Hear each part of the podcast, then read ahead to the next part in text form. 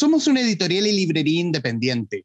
Desde 2016 estamos enfocados en temáticas de ecología, flora y fauna, divulgación científica, sustentabilidad, huertos y cultivos, activismo, patrimonio natural y humano, pueblos originarios y literatura para niñas y niños, entre otros. Nos apasiona la literatura de naturaleza en todas sus formas, porque creemos que la mejor manera de amar nuestro entorno natural y cultural es conociéndolo profundamente. Y hoy en un nuevo capítulo del Traficantes de Cultura vamos a conocer un proyecto bonito, interesante, como lo es Libro Verde. Libro Verde que es tanto editorial y también una librería, y una librería eh, localizada exactamente en Orrego Luco 051 en la comuna de Providencia.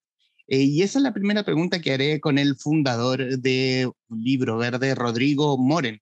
Rodrigo, bienvenido. Eh, gracias por aceptar el conversar con los traficantes de cultura. Gracias a ti, Humberto, por la invitación y, por el interés, digamos, en, este, en esta temática que, que, ronda acerca de la literatura, pero no es precisamente eso, es como, la otra vez escuchaba que decía que, leen los que, que leen los que no leen. Y justamente hay cosas que, que tienen que ver con este mundo de la naturaleza, de la ciencia, pero que también es, es, literatura, muy interesante. Así que gracias por ese interés. Y vámonos, y, este y vámonos derecho a, a los inicios. Y antes que todo, ¿qué es Libro Verde? Mira, es un, yo diría que es como una, una especie de refugio. Yo, yo definiría Libro Verde como eso como lo que uno puede encontrar en un bosque, digamos, una, una, cabaña, un refugio donde uno puede eh, resguardarse, aprender em, y tener un contacto profundo con, con, la naturaleza a través de distintas formas, eh, de, de, escritas, digamos, em, a través de guías de campo, de escritos sobre naturaleza, de filosofía, también ensayos que tienen que hablar de la, de la naturaleza y del ser humano, etcétera. Yo diría que ese yo lo definiría como un refugio en este bosque urbano. Eso es el libro verde y, y de hecho el espacio, el espacio donde estoy yo aquí ahora es un espacio pequeñito, probablemente muy parecido al, a, donde está el traficante de cultura, un espacio de unos 20 metros cuadrados, pero suficiente para poder, para poder acoger, para sentirse eh, al resguardo, digamos, de, la ciudad. ¿Cómo gusta Sí, de hecho somos más o menos, más o menos el, el espacio que tengo en, en, esta pieza que habilité de estudio. Y, y, como la pregunta típica es como, ¿qué fue primero el huevo de la gallina? Y el libro verde, ¿qué fue primero? ¿El libro, eh, la librería o la editorial? La librería. La librería, sí. Partimos nosotros partimos a, raíz de una ONG eh, que hacíamos trabajo con, eh, eh, en temas educativos imbricados con medio ambiente, educación ambiental. Y dentro de ese espectro consideramos que la literatura era una manera de comunicar, de conectar a las personas, fundamentalmente a los niños, a los más chicos, y, y nutrir, desarrollar la creatividad también. Entonces, a partir de eso, em, empezamos a, armar una batería de, un catálogo de, de, literatura de medio ambiente. Y de pronto fuimos em, en la búsqueda de temas que tienen que ver con flora y fauna, todos los temas que mencionabas tú al principio, em, y otros temas que hoy día son contingentes, digamos, temas que tienen que ver con activismo, con la Constitución. Hoy día vemos un, tema súper importante con derechos de la naturaleza, por ejemplo, en la, en la Convención.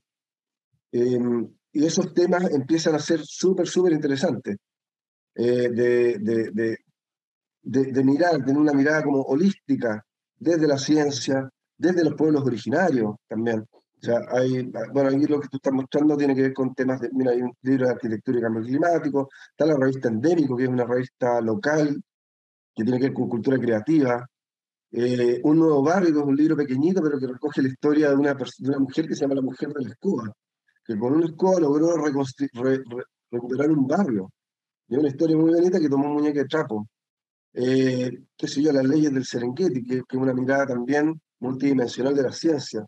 O temas que son de Bajo cielo blanco, Elizabeth Colbert. Eh, ella es una periodista eh, norteamericana fascinante, que tiene un libro muy potente que se llama La Sexta Extinción, eh, donde aborda temas de cambio climático, la extinción de especies y la situación en la que estamos, un ensayo crítico muy duro. Es un librito nuestro que se llama Cromáticos. Eh, es un librito, nosotros, no, nuestra expectativa no era entrar al mundo de la literatura infantil y juvenil, eh, pero son proyectos que amorosamente los tomamos porque creemos también, o sea, las, nos hace sentido con nuestros inicios en el tema educativo. Creemos que los temas de conservación, de naturaleza, esto de, de, de, poder eh, estar reconectado con nosotros mismos y con los demás, también surge en la niñez. Entonces aquí este es un pequeño librito, bastante sencillo, pero es una edición muy bonita.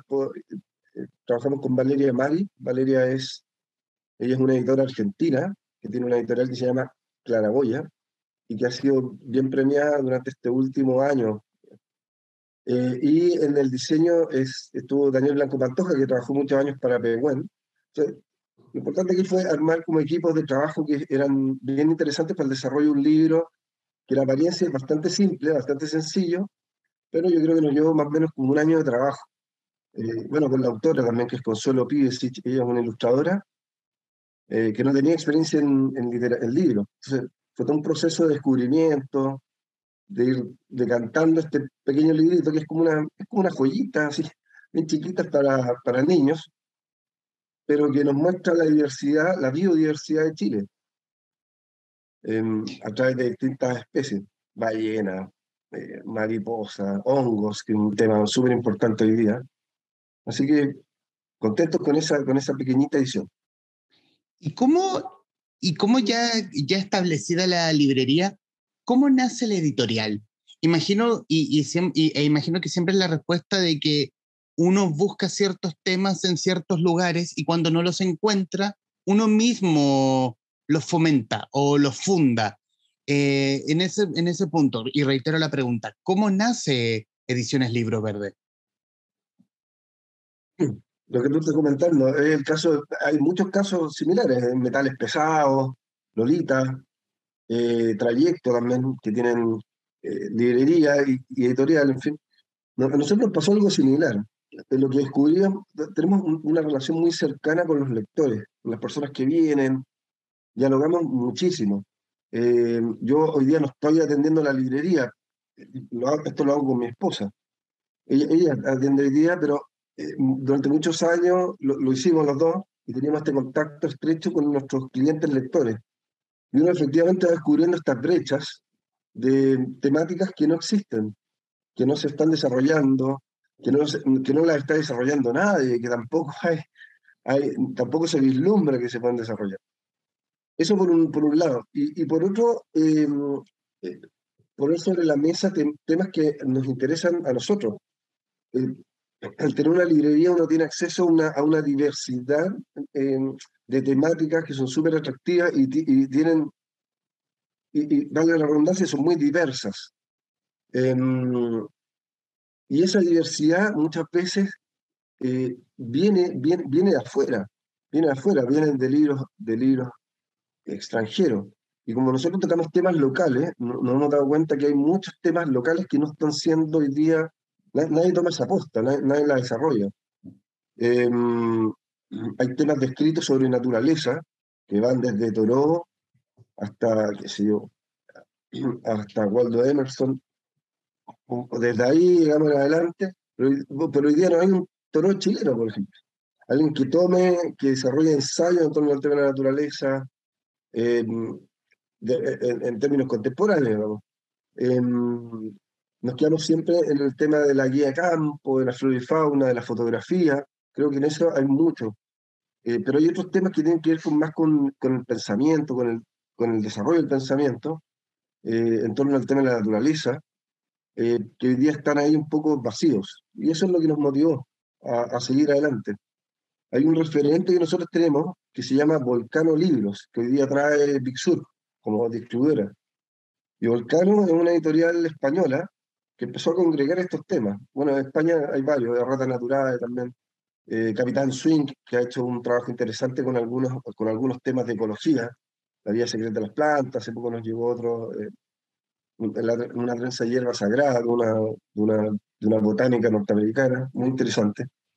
Porque son temas que no se quedan en, la, en, la, en las plantas. Hay personas que siempre entran a la, librería y se quedan en la entrada y, y, y, nos, y nos preguntan, ¿aquí venden solo libros de plantas? No pasa, tenemos otras cosas. Hay literatura universal, hay ensayos, hay filosofía, hay miradas también, como veíamos ahí, desde la arquitectura, desde el arte, desde la ciencia. Es muy diverso. Pero eso es fundamentalmente lo que nos motiva a, a armar la editorial seguir produciendo esa diversidad, pero a un nivel local. Hay un, y, lo, mencionaste, lo, mencionaste, así como cuando llega gente a la librería y como que se queda como que aquí solo venden libros de ecología, plantas, algo de que obviamente mucho de, de lo que mucho carecemos, del que creemos que, de que obviamente hay que hablar, hay que sostener, hablar de sostenibilidad, hablar de naturaleza y, somos los tipos que probablemente ni siquiera la cuidamos. Y está esa reticencia en, coger un libro, en ir directamente a buscar algo sobre ecología. Mm, ¿Hay un miedo lector respecto de, de temas de naturaleza? Sí, yo creo que hay una especie de dicotomía yo al principio te comentaba que, que, leen, los, que leen los que no leen. Y, y, hay gente, por ejemplo, que hace fotografía de naturaleza, que le apasiona la misma fotografía, necesita guías de campo, necesita reconocer. Entonces le vienen muy bien estos elementos que no son literatura necesariamente, pero sí son guías, sí son elementos descriptivos que, le, que son súper interesantes, pero, esa, pero, pero, pero, a, los que son lectores, son lectores ávidos, por ahí les puede producir algo como, como que esta cuestión es media baladí, media superficial, digamos, no tiene cierto grado de profundidad. Eh, pero la verdad es que sí la tiene, la verdad es que sí la tiene, y, y la ecología hoy día está tomando otras dimensiones, se está implicando con el feminismo, como te comentaba, con los temas constitucionales, con temas legales, con, cómo, cómo, tener una mirada de país, etcétera. O sea, Boric o su, equipo hoy día están pensando en un Chile ecológico. Y esa cuestión no se construye solamente eh, con buenas intenciones, sino que también con conocimiento, eh, sabiendo qué es lo que tenemos. Hoy día hay un discurso, nosotros hacemos un trabajo importante con varias ONG estamos escribiendo un libro acerca de las ballenas, por ejemplo. Y ese del asidero eh, está en el tema de Dominga, por ejemplo, que es un tema político, económico, que está ocurriendo en el norte y que tiene que ver con las, con, con las especies que están ahí, con la preservación del medio ambiente. Con... Entonces, los temas de ecología no, no son, no, no, no, tienen que ver con la ilustración necesariamente de las, de las plantas o de los pájaros, en fin, que son cuestiones muy, muy bonitas además, pero em, sino que tiene que ver con cómo construir una, una sociedad mejor o, una sociedad que queremos hoy día. Nos ayuda a mirarnos también a nosotros mismos. Entonces, tener esa mirada sobre la naturaleza también implica mirarnos a nosotros mismos, mirar también nuestra historia. Entonces, es súper interesante lo que ocurre por ahí también con el tema de los pueblos originarios. O sea, que si yo hace un par de años, Alquila publicó, por ejemplo, Fueguinos, o sea, reeditó Fueguinos, eh, de Martín Gusinde, que es un elemento clave. ¿Cómo se extinguió el pueblo originario? Y cómo estos pueblos originarios además vivían en equilibrio con el medio ambiente. Eh, y que, es una cuestión que hoy día no ocurre. Nos hemos dejado de llevar por el, por el extractivismo. O sea, mucho tiempo sí, muy bonita la democracia, pero la democracia se ha ido comiendo lugares sagrados de pueblos como el ejemplo mapuche, como el, e, enterrar la herencia Selknam o negar también el genocidio, el genocidio mismo por parte del Estado chileno. En el fondo dejar de lado la naturaleza y nuestra propia historia en pos de, no sé, la prosperidad, la comillas prosperidad. Sí, sí, sí. Hay un, científico chileno que, que, es muy prolífico, un escritor muy prolífico, además que es Ricardo Rossi. Y Ricardo tiene una idea acerca de una cosa que él le llama la ética biocultural. Y la ética, bueno, etimológicamente es como el ethos, es como madriguera. Entonces, se asocia mucho al eco, la ecología que es casa. Eh, el ethos, entonces la ética tiene que ver como, como todos los seres que estamos ahí convivimos de alguna manera en cierto grado de equilibrio. Em, y claro, ese equilibrio en pos de la prosperidad muchas veces se rompen. Entonces tiene una, una cuestión que se llama las tres H. Dice, existen las, los habitantes o, o los cohabitantes, o sea, eh, qué sé yo, los seres humanos, un perro, un gato, un pájaro, un árbol, un, una piedra, en fin, una montaña, un, sé, un ecosistema particular, un lago, en fin, somos todos esos elementos que tienen que ver con habitantes, cohabitantes, y en, un, en unos ambientes, ahí viene la otra H, que son estos ambientes que son los elementos que albergan a estos habitantes.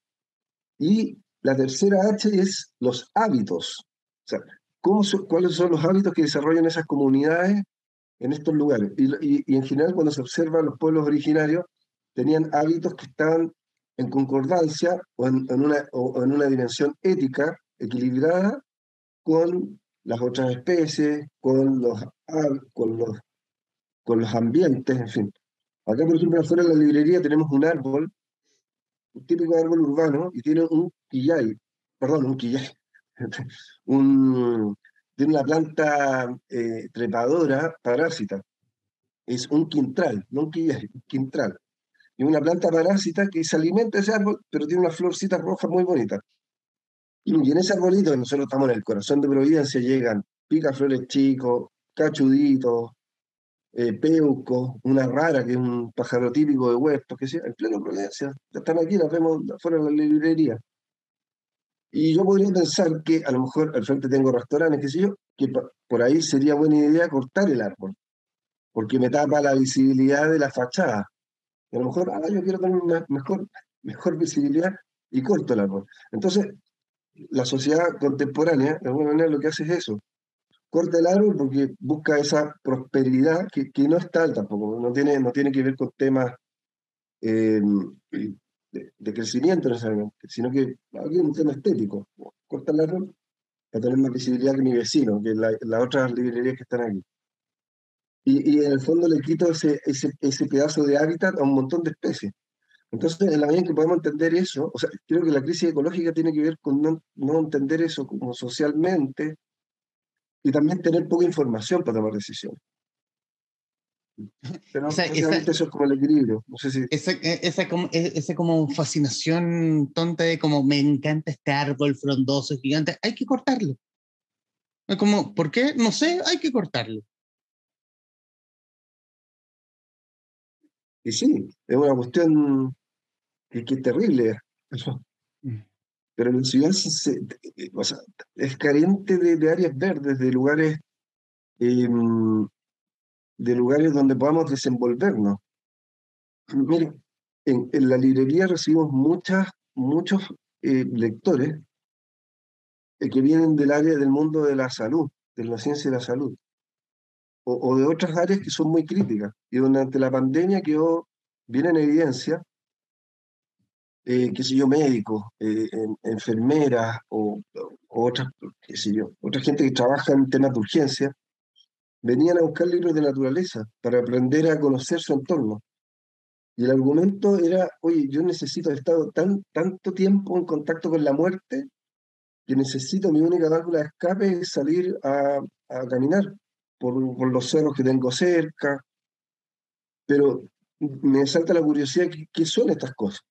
Nunca nadie me las enseñó. Nunca nadie me dijo, oye, esto es un boldo, este es un quillay, este es un pájaro tal o cual.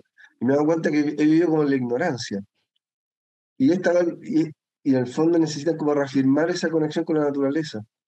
Em, otra cuestión que vimos en la pandemia fue que se empezaron a utilizar más los espacios públicos, se revalorizó la, la, la literatura en general. Yo creo que las personas en pandemia en general compraron muchos libros y eso es una súper buena noticia. Eh, creo que las personas, ahora, no sé si leyeron más libros, ojalá. Em, como decía Bradbury, decía, necesitamos inyectarnos de fantasía todos los días para no morir de realidad. Pero necesitamos, necesitamos leer, necesitamos tener ese contacto. Aumentaron los viajes en bicicleta, aumentaron los, restaurantes o lugares en espacios abiertos, qué sé yo. Y, creo que nos dimos cuenta que vivíamos muy encerrados. Estamos un poco absorbidos por la, por la tecnología, que, que, parece un cliché, pero es como, sí, absorbido por la tecnología, la naturaleza. La, la, tecnología es buenísima, pero, pero, pero nos lleva a un ritmo que es muy veloz, es muy rápido. Un, un, un libro nos permite detenernos, contemplar, abstraernos em, y, vivir esas otras realidades. Eh, y nos nutre. Entonces, ese es parte de un proceso natural. Es algo que es muy similar a lo que ocurre en, en un entorno natural. Al tener un contacto con un árbol, ahí abrazar un árbol, qué sé yo. Entonces, yo creo que hay una revalorización de eso, de los espacios públicos, de los espacios verdes. Conversaba, conversaba hace un año respecto más, o menos del, del, mismo tema con Blanco Pantoja, eh, pero eh, a razón de, ese libro, de su libro que era editado por escrito con Tiza, eh, que la pandemia nos obligó a, buscar la naturaleza. O sea, que, que, de alguna forma la naturaleza nos dijo, nos puso un paralelo, hey, cálmate un, cálmate un poco, frena, dos pasos hacia atrás y respira. O cuídate, en el fondo es eso. Eh, no sé quién, creo que lo vi en una serie en, en, NTV. Es como uno tiene que ayudar a la naturaleza para que a su vez la naturaleza te ayude a ti. Es cierto eso. Es fascinante. Yo, yo, yo, yo soy, vengo, vengo del mundo, de, de, otro mundo, no soy científico. Pero, por ejemplo, hay una cuestión que se, se ha descubierto recientemente, es que las plantas que que, justamente esto que dices tú, que te entregan un plantas medicinales, por ejemplo. Hace, hace, hace un mes y medio, dos meses, murió Adriana Hoffman. Yo no sé si tú sabías quién era Adriana Hoffman, pero fue probablemente la botánica más importante que ha tenido Chile en los últimos 40 años. Y ella fue una gran divulgadora de, de las plantas en general. Eh, fue entre, entre, entre comillas eh, directora de la CONAMA en, el gobierno de Ricardo Lago, Y ella, como divulgadora de naturaleza de las plantas, tiene un libro que se llama Plantas Medicinales, de uso común en Chile, y que recoge un poco el tema de la tradición de las plantas medicinales, que es como las recetas de la abuela, eh, pero también otras cosas que, em, que, nos, que nos aporta los entornos. Se, se, ha descubierto que, por ejemplo, cuando una, una sociedad está enferma, cuando unos mamíferos están enfermos, eh, las plantas de alrededor eh, desarrollan componentes eh, medicinales para esos mismos animales. Y se produce esta comunión, digamos, entre, la, entre las plantas y los animales, que es una cuestión fantástica. Hay una, no sé, yo tenía un tío que decía que las la, la, en verano se da la sandía, que era una, una planta muy acuosa.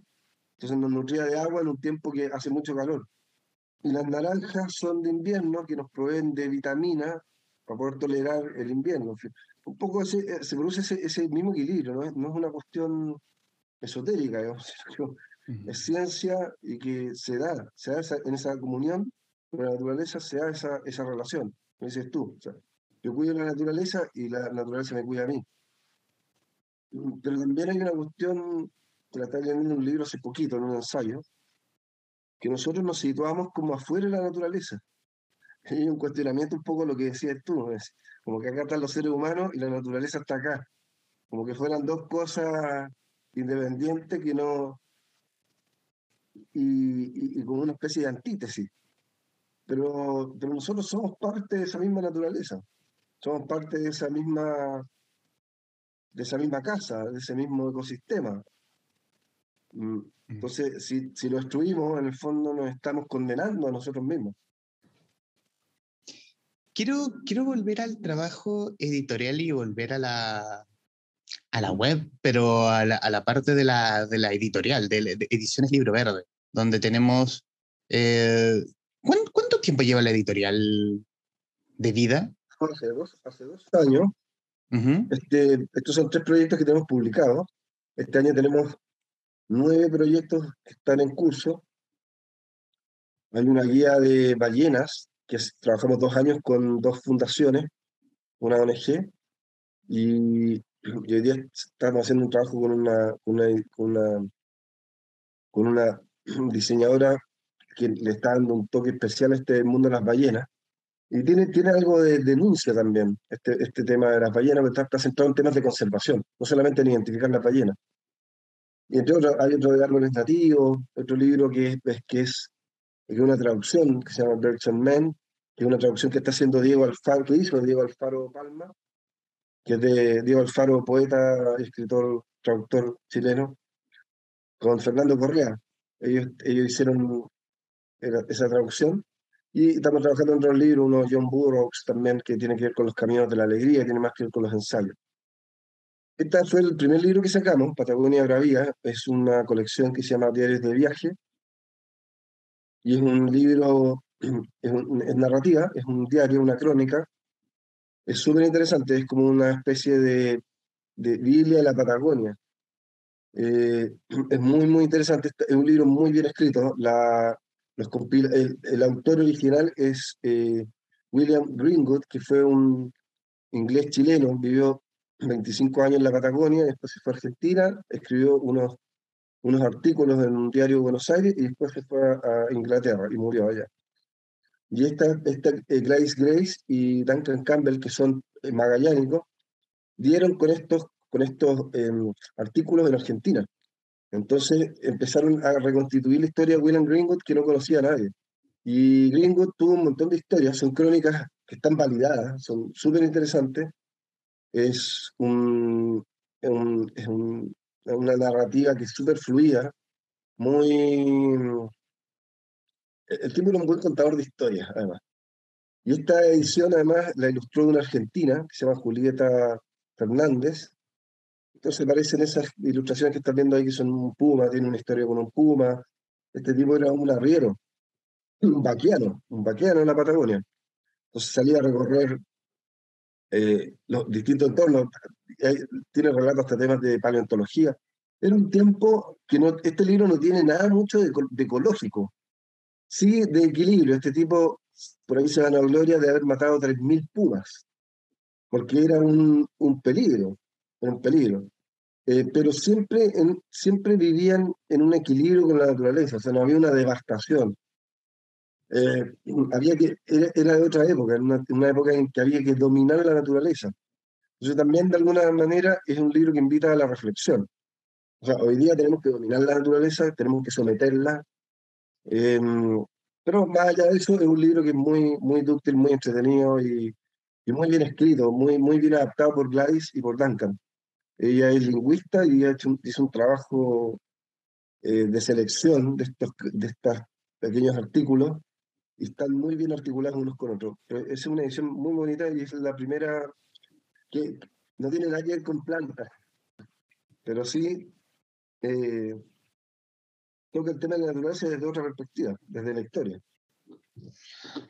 Eh, Rodrigo, ya en, en, los minutos que nos quedan de esta grabación, bueno, agradecerte estos minutos que nos, que nos diste para hablar, para hablar sobre el libro verde, para dar a, dar a conocer un proyecto tremendamente interesante al que obviamente voy a echarle un ojo y quienes nos están viendo y escuchando a través de nuestro servicio, a, tra a, través de donde esté el programa, sea en, en streaming de sonido o en video, eh, es un proyecto al cual hay que estar atento, hay que visitar Libro Verde, obviamente, eh, y, estar, y estar atento a lo que, a lo que salga. Y, y son, tremendos y son tremendos proyectos a los cuales hay que darles y desearles larga vida.